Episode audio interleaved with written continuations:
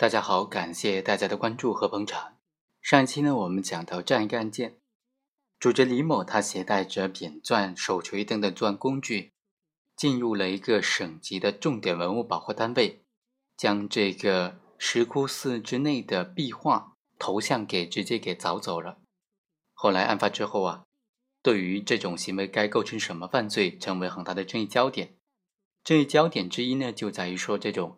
刑法当中规定的古文化遗址，它究竟包不包括这种石窟寺或者其他的不可移动的文物呢？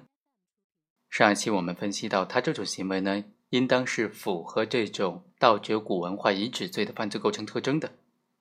但是他为什么就不构成盗窃罪呢？盗窃文物也是构成盗窃罪的嘛？我们今天来探讨一下，这种行为能不能定性为盗窃罪呢？盗窃罪呢，它的犯罪对象一般都是可移动的东西，所以盗窃文物的话，盗窃的对象也只能是可移动的文物。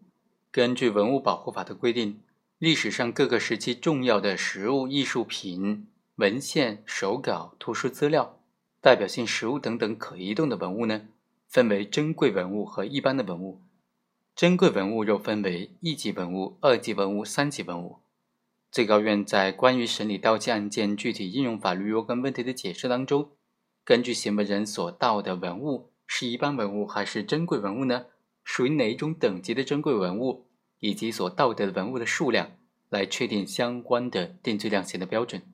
针对那些不可移动的文物，文物保护单位的这种犯罪行为啊，它的主要犯罪形式就是盗掘和毁损，是否也属于这种国家或者省级重点保护文物单位？这就是重要的定罪量刑的标准了。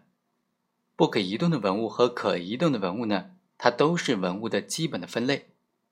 不可移动的文物作为一个完整的整体，具有不可分割性，在实践当中是很难被整体的盗走的。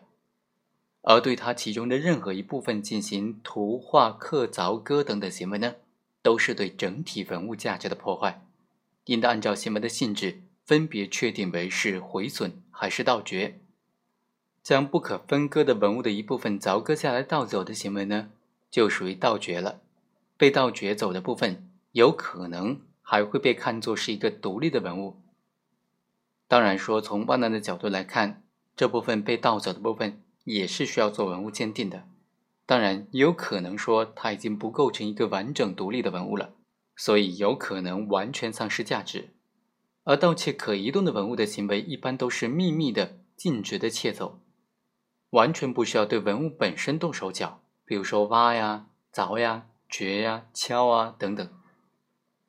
本案当中的犯罪对象就是省级文物保护单位的这个石窟寺内的不可移动的文物，行为的方式是挖掘，这就不符合盗窃罪的犯罪对象和行为方式特征了。